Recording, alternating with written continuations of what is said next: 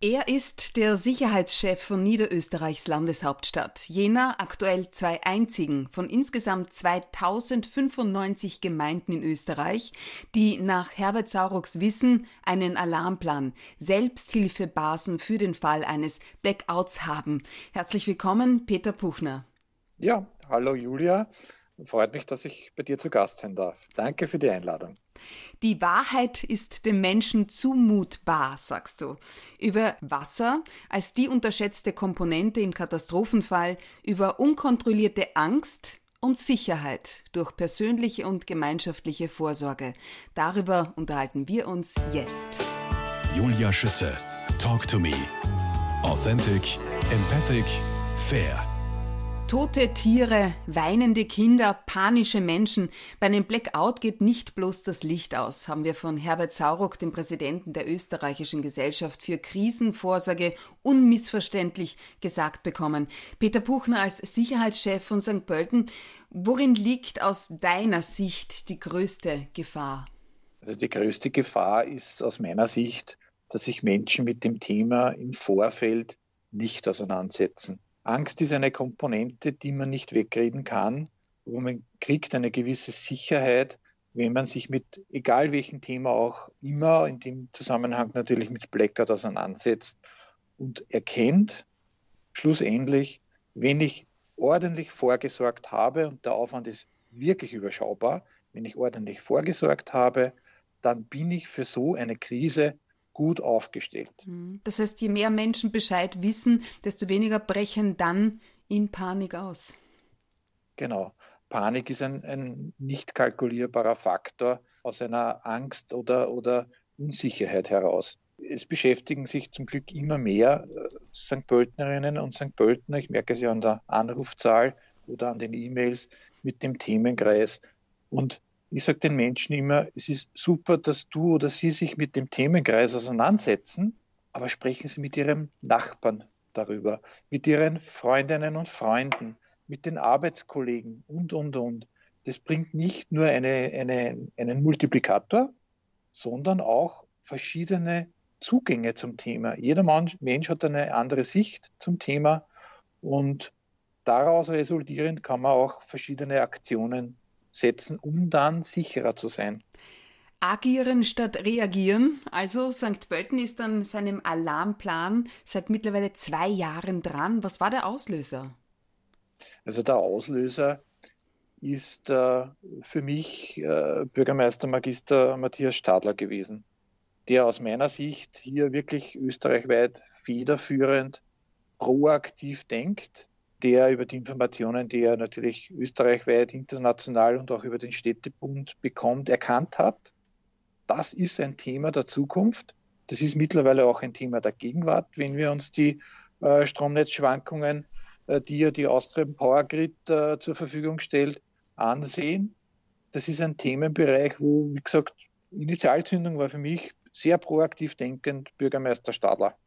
Die Ausarbeitung des Alarmplans stelle ich mir jetzt als Laie ich wüsste gar nicht, wo ich anfangen sollte. Ne? Das sind ja nicht nur gemeindeeigene Fähr- und Entsorgungsbetriebe mit einzubeziehen, sondern wohl auch entsprechende Allianzen zu schmieden und jede Stadt, jede Gemeinde tickt außerdem anders. Wie tickt St. Pölten zurzeit von der topografischen Lage her? Wasserversorgung, Einwohnerzahl? Also wir sind in der glücklichen Lage, dass sämtliche Fähr- und Entsorgungsbetriebe stadteigene Betriebe sind. Also eine ganz, ganz wichtige und essentielle und überlebenswichtige Komponente bei einem Blackout ist Trinkwasser. In dem Moment, wo Trinkwasser ausfällt, fällt nicht nur die Hygiene weg, sondern durchaus aus humanmedizinischer Sicht sind die Menschen nach wenigen Tagen schlicht und ergreifend tot. Und aus dem heraus, wie macht man so einen, so einen Blackout-Alarmplan, war deine Frage. Ganz einfach unter Anführungszeichen, sind viele Kilometer. Man schaut sich in Wirklichkeit einmal die eigenen Fähr- und Entsorgungsbetriebe an, Müllentsorgung, äh, Wasserversorgung und, und, und, Wirtschaftshof und ähnliches und überlegt, welche Struktur ist vorhanden Und was braucht es, damit dieser Betrieb in so einer durchaus lebensbedrohlichen Krise auch weiter funktionieren kann? Kann die Müllabfuhr weiter funktionieren im Falle eines ja, Blackouts? Ja, gerade bei der Müllabfuhr, äh, solange es Dieselreserven gibt, können die Müllentsorgungsautos fahren. Es gibt genug Lagerplatz, um den Restmüll oder den, den Biomüll, was immer auch, dann entsprechend zwischenzulagern. Was ist mit dem Wasser? Wasser ist so, dass wir von der topografischen Lage in St. Pölten doch einige Hochbehälter haben und selbst bei einem kompletten Stromausfall ohne Notstromversorgung eineinhalb bis zwei Tagen gut versorgt werden. Das heißt, es gibt aber Notstromaggregate natürlich. Das heißt, wir sind, solange es Dieselvorrat gibt und ein Notstromaggregat funktioniert, äh, und auch hier sind wir aufgrund des Notfallplans im Forecast weiter in der Planung wird es Trinkwasser geben. Es gibt nur einige wenige Ausnahmefälle und die sollen nicht unerwähnt bleiben. Es gibt bei Hochhäusern zur Drucksteigerung elektrische Pumpen, damit in den höheren Geschossen Trinkwasser verfügbar wird. Und man auch runterlassen kann, ne, am Klo. Genau. Diese elektrischen Pumpen, die zum Haus gehören und nicht der Gemeinde, funktionieren dann natürlich nicht. Einfache Lösung, man geht in den dritten oder den zweiten Stock zum Nachbarn und sagt, gib mir bitte ein paar Liter Wasser. Okay, ja. Welche Bedeutung hat die Tatsache, dass St. Pölten energieautark ist? Ich habe gelesen, rund 130 Prozent des Energieverbrauchs der St. Pöltener Haushalte werden im Stadtgebiet produziert. Hat das irgendeine Bedeutung für den Fall eines Blackouts? Also, dass äh, wir mehr als oder deutlich mehr als 100 Prozent des eigenen Strombedarfs hier vor Ort produzieren, ist einmal aus Umweltsicht genial. Das kann man wirklich nur mit Rufzeichen und unterstreichen. Für ein Blackout ist es leider Gottes überhaupt keine Hilfe. Äh, aus dem folgenden Grund. Äh, St. Pölten ist keine Strominsel. Das heißt, wir können uns nicht vom Netz Niederösterreichs, Europas abkoppeln. Und selbst wenn wir das könnten, wird dann zum Beispiel, wenn der Wind weht oder die Sonne scheint, Strom produziert.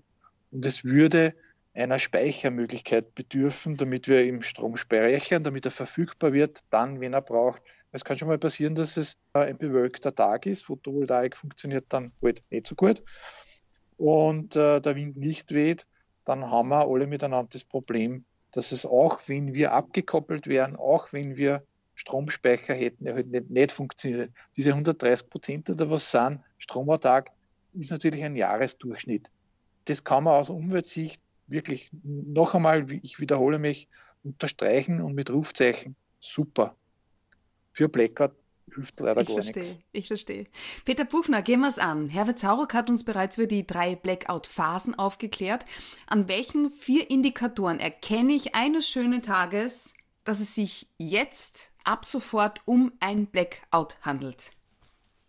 Naja, es wird einmal finster, der Strom funktioniert nicht, das ist klar. Dann muss man mal schauen, ob die Telekommunikationsmittel funktionieren. Also alle, die glauben, äh, es funktioniert ein Handy, weil mein Handy ja geladen ist, ja, leider nicht, weil der nächste Sendemast halt offline geht, mangels Strom. Dann ist natürlich die Frage, habe ich ein Radio verfügbar? Eines, das äh, batteriebetrieben ist, das haben die meisten Menschen einmal spontan, na, habe ich nicht. Dann sagt man, und im Auto? Dann sagen, ah ja, im Auto habe ich eins.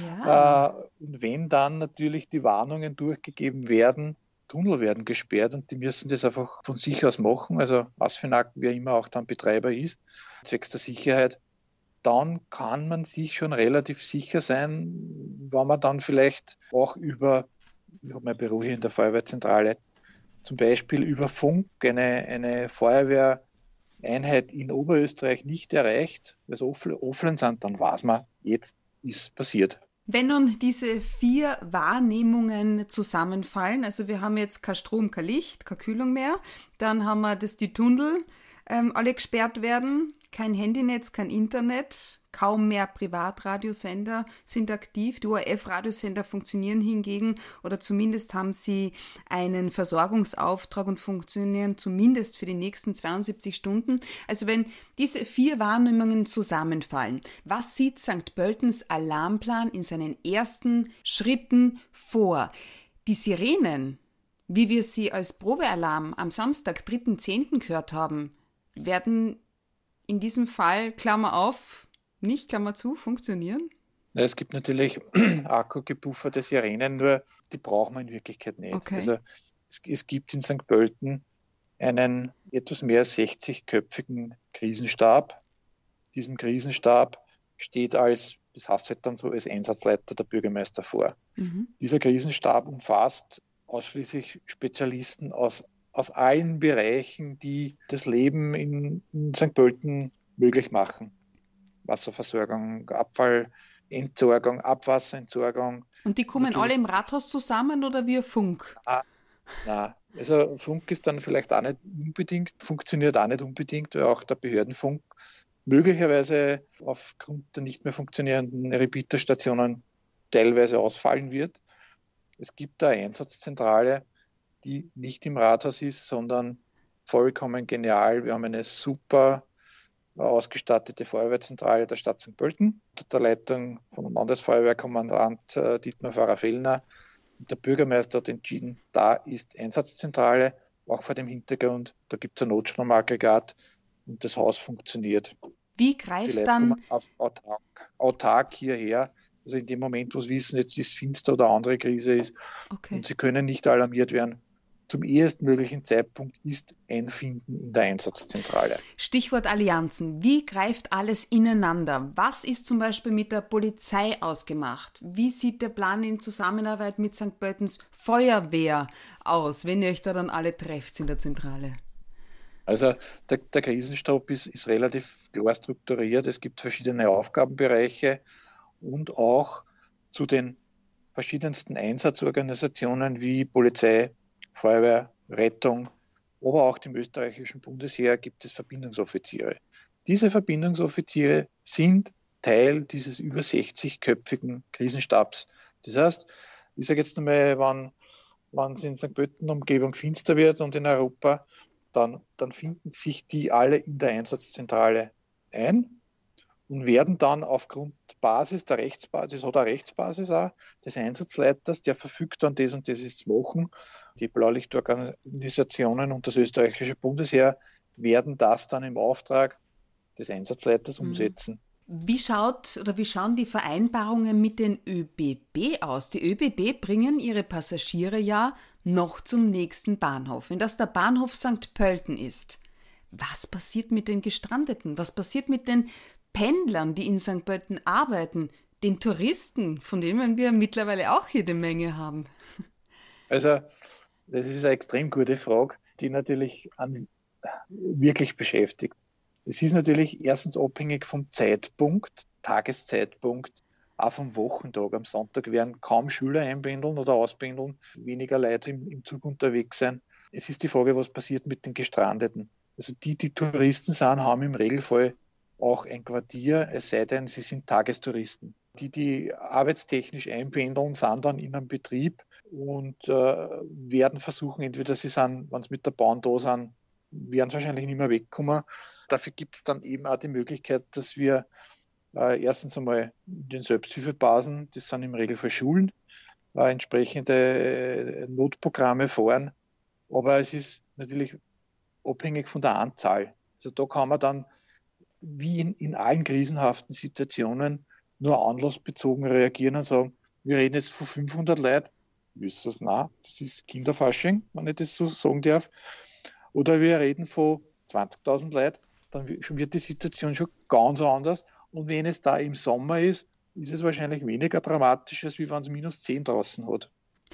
Apropos Arbeiten, apropos ÖBB, Peter Buchner, geboren worden am 29. Oktober 1963 in der Landeshauptstadt St. Pölten, eben hier auch aufgewachsen. Mit äh, deiner Kindheit assoziierst du die ÖBB? Inwiefern? Ja, ich sage aber, durchaus nicht unstolz eigentlich. Ich bin ein Eisenbahnerbur. Mein Vater war Zugführer bei der Marizellerbahn, ÖBB. Und aus dem heraus ist natürlich, ich sage jetzt zum Beispiel Kindheitserinnerung, in das Alpenbahnhof ist der Geruch nach, nach Bahnschwellen, nach Schienen, nach Bahnhof. Na, dann hat es dort so einen super Kakao-Automaten gegeben. Da hat man einen Schilling reingekauft und immer super süß Kakao gekriegt. Das sind Kindheitserinnerungen. Was wolltest du als Kind werden? Kakao-Trinker. Ja. Ein Kakao trinke ich heute noch gern, kein Schmäh. Ich war gerade in Griechenland, da gibt es einen ähnlich süßen wie vom Automaten.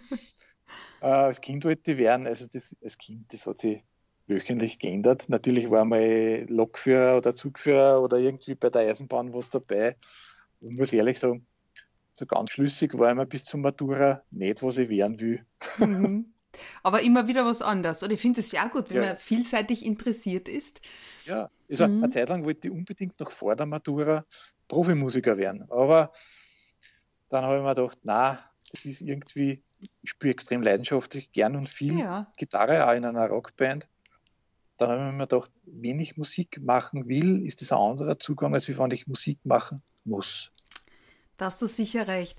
Ja, stattdessen auf deinem bisherigen Fahrplan durchs Leben hast du stehen Falco, Bonnie Tyler, Steve Lukather. Wie kommt's? In meiner früheren Tätigkeit, die ich auch für die Stadt St. Pölten ausüben durfte, war ich wirklich sehr lange Jahre auch Veranstalter bei der Stadt St. Pölten und habe die Herrschaften, die da jetzt zum Teil namentlich erwähnt wurden, persönlich kennengelernt. Und das sind natürlich, gerade für mich, für einen Musiker und Gitarristen, einfach die Granaten, die Vorbilder, wo man immer denkt, ja, den Schmäh, den zum Beispiel der Lukas gerade spielt, den suche ich mir auch noch aus, den will ich auch noch da blasen. Du, inwiefern hat dich der US-amerikanische Gitarrist und äh, ja, Gründungsmitglied von Toto denn bis heute auch geprägt. Jetzt für alle, die sagen Toto, Toto, ja, das ist Rosanna zum Beispiel das Lied oder Africa, ja, sechs Grammys haben die abgeräumt. Ja. Die Flughäuser von Toto, äh, er hat einen extrem dichten und leimenden Gitarrenton. Das, was er spielt, spielt er einfach extrem gut. Er ist, er ist rhythmisch für mich einer der besten Rockgitarristen äh, und ein recht umgänglicher Kerl, so wie ich ihn nicht kennengelernt habe bei einem Seidelbier. Tatsächlich, in St. Pölten. Ja, Toto war in St. Pölten auf der Bühne und war eine typische Rockband. Also wir haben im Vorfeld eine andere Band gehabt, die wollten am Cateringreiter Getreide aus biologischem Landbau und Mineralwasser ohne Kohlensäure. Und bei Toto war es klar. Kisten Bier, Kisten Wein, zwei Flaschen Schnaps, Stangen Marlboro. Und geht schon. Peter Buchner, du spielst ja auch immer wieder bei oder auf Konzerten als Musiker, Benefizkonzerte, bist sogar ausgezeichnet worden als äh, beste Pop-Rock-Band Niederösterreich und auch zweimal Landesmeister Handball warst du. Ja, das ist ungefähr gefühlte 200 Jahre her. äh, bei das, was ich bei Handball in der Landesliga geleistet habe, gespielt zum Teil die Knochen heute noch. Das heißt, die Gelenke werden da schon, also Respekt vor allen Profi-Handballspielern. Es mhm. ist einer der härtesten Ballspielarten, also Verletzungsgefahr ist nur mehr höher Eishockey. Und es ist eine sehr körperbetonte, aber durchaus spannende Sportart. Aber Verletzungen bleiben einfach nicht aus. Ah. was machst du jetzt für einen Sport? Weil wie ich sehe, hast du ganz schön viel abgenommen und das während Corona. Also ich bewege mich sowieso leidenschaftlich. Shame on you, du hast abgenommen während Corona. Das gibt's ja nicht. also da spielen ein paar Komponenten mit. Erstens bewege ich mich gern, also das ist Laufen, Nordic Walken, mhm. Radlfahren, sehr viel Ausdauer, leichtes Krafttraining, also gelenksschonendes, leichtes Krafttraining. Und dann habe ich zum Glück, bin ich mit einer Frau verheiratet, die sensationell, nicht nur sensationell kocht, sondern auch die gesunden Sachen auch wirklich gut schmecken. Großartig, ja. Ja, das ist halt, das ist halt St. Pölten, oder? Da läuft's. Ja. Kann man sagen. Ja. Apropos, ja. apropos, da läuft's. Wenn du in zehn Minuten wo nicht bist, hast du verfahren in St. Pölten. Das ist auch eine Sache, die ich absolut liebe. Und St. Pölten ist damit kommen wir wieder ein bisschen zurück zum Ernst der Lage auch. St. Pölten ist die einzige von zwei Gemeinden in ganz Österreich mit einem Blackout-Alarmplan, beziehungsweise insgesamt 13 Selbsthilfebasen, die fußläufig erreichbar sind. Gehen wir mal die fünf Aufgaben, die die jeweils haben, bitte durch. Da hätten wir mal Möglichkeit zum Absetzen von Notrufen. Welcher Art, darf ich mir das so vorstellen, weil ich die Rettung brauche und es funktioniert ja nichts? Lauft dann ein genau. Familienmitglied zur Selbsthilfebasis und ihr besorgt mir die Rettung oder wie ist das gemeint? Also es ist so, dass ich zum Beispiel unheimliche Ressource entdeckt habe im Zuge meiner Recherchen. Das sind die Amateurfunker. Die Amateurfunker können in Wirklichkeit, ich sage es sehr überspitzt formuliert, mit einer Batterie und einem Stickel Draht bringen die was zusammen.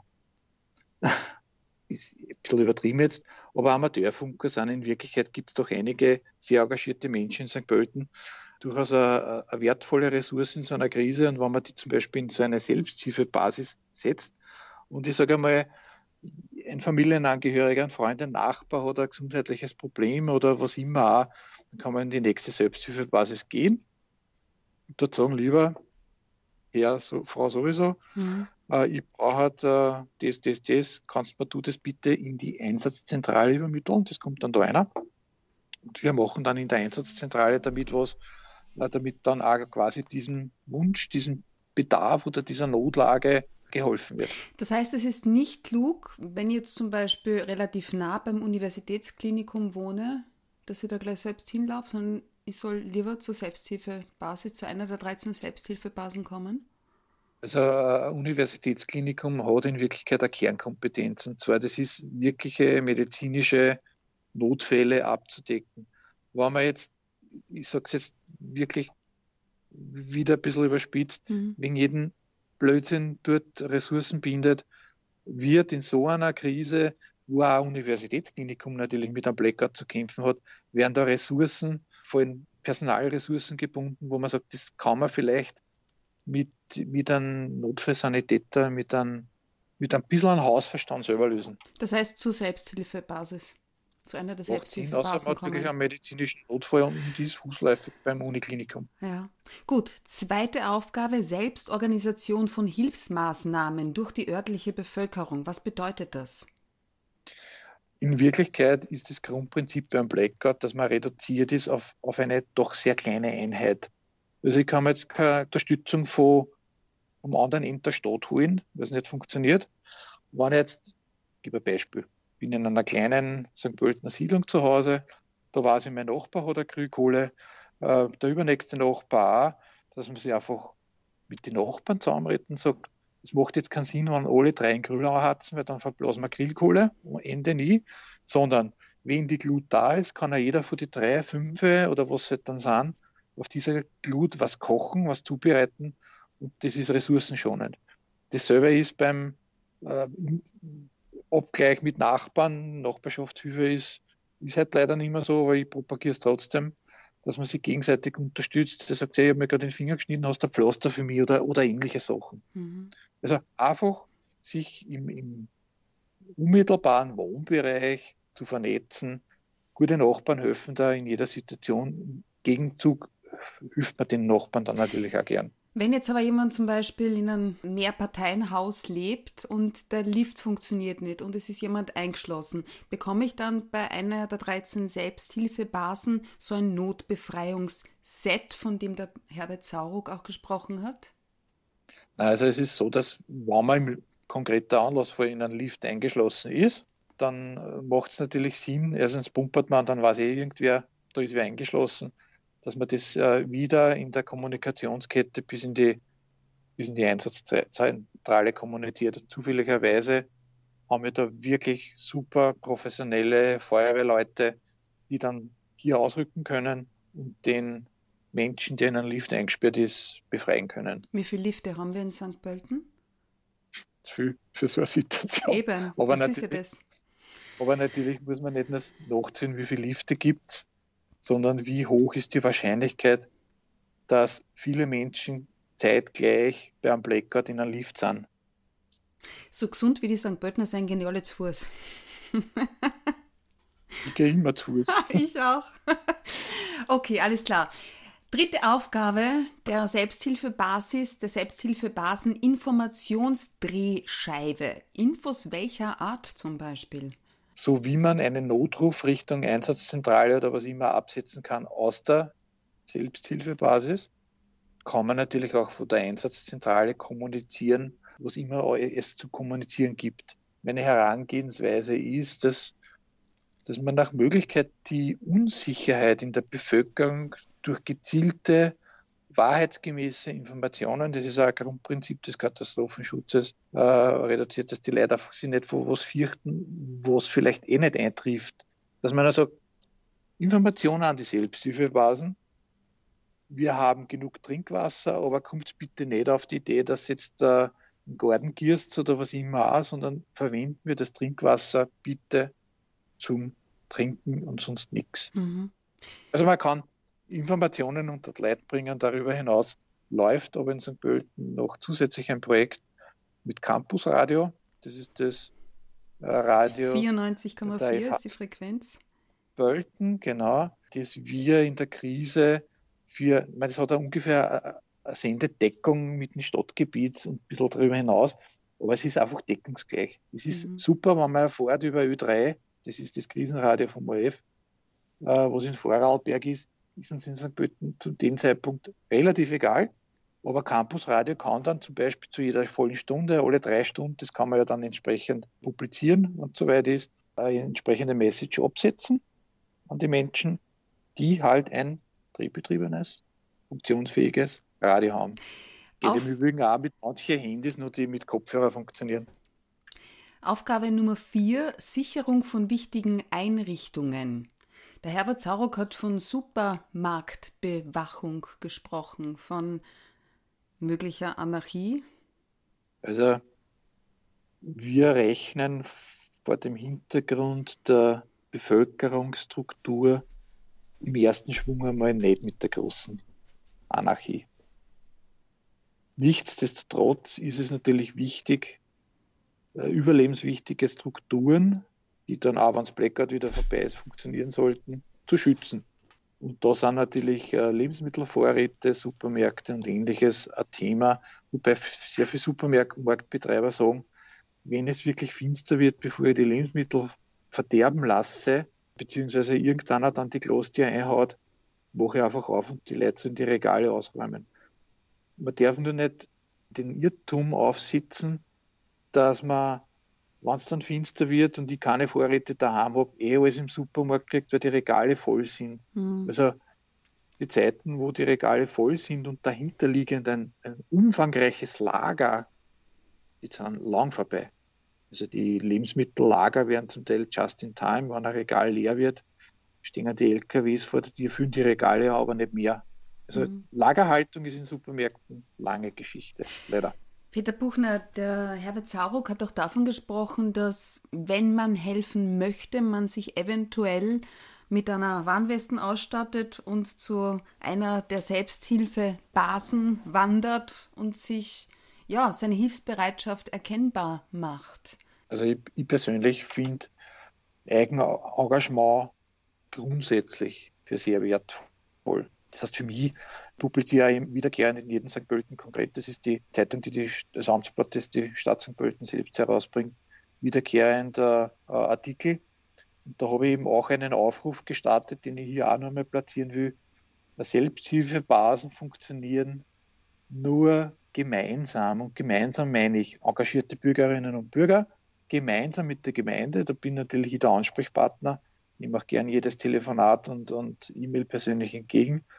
Da kann man sich dann Strukturen schaffen, wo man sagt, okay, in der Selbsthilfebasis XY äh, haben wir das, das, das, was braucht man nun? Gibt es im Nahbereich einen Verein, der zum Beispiel einen Gaskohler hat, mit Gasreserve, mit Holzkohlen, was immer auch. Das sind so, so die kleinen, räumigen Hilfspositionen, die aber nur mit engagierten Bürgerinnen und Bürgern funktionieren die sich da einbringen wollen und auf der anderen Seite natürlich äh, koordiniert gemeinsam mit der Gemeinde, die ja entsprechende Infrastruktur wie zum Beispiel eine Schule zur Verfügung stellt. Mhm. So funktioniert die Geschichte. Das heißt, es gibt nur ein Miteinander und es kann nicht, ist nicht Aufgabe der Gemeinde, die Selbsthilfebasis zum Beispiel mit Essen zu liefern oder so. Da braucht es eben die engagierten Menschen, die dann zum Beispiel gemeinschaftlich dort kochen. Und natürlich ist ein wesentlicher Punkt, dass man die Einsatzfähigkeit der Blaulichtorganisationen aufrechterhält, damit wir einfach wirklich gezielt und effizient helfen können. Mhm. Wenn es wirklich im wahrsten Sinne des Wortes brennt, wer schwer verletzt ist äh, oder was immer erforderlich ist, anlassbezogen. Damit haben wir auch die fünfte und letzte Aufgabe der Selbsthilfebasen besprochen. Peter Buchner, wir sprechen in Teil 2 gleich weiter.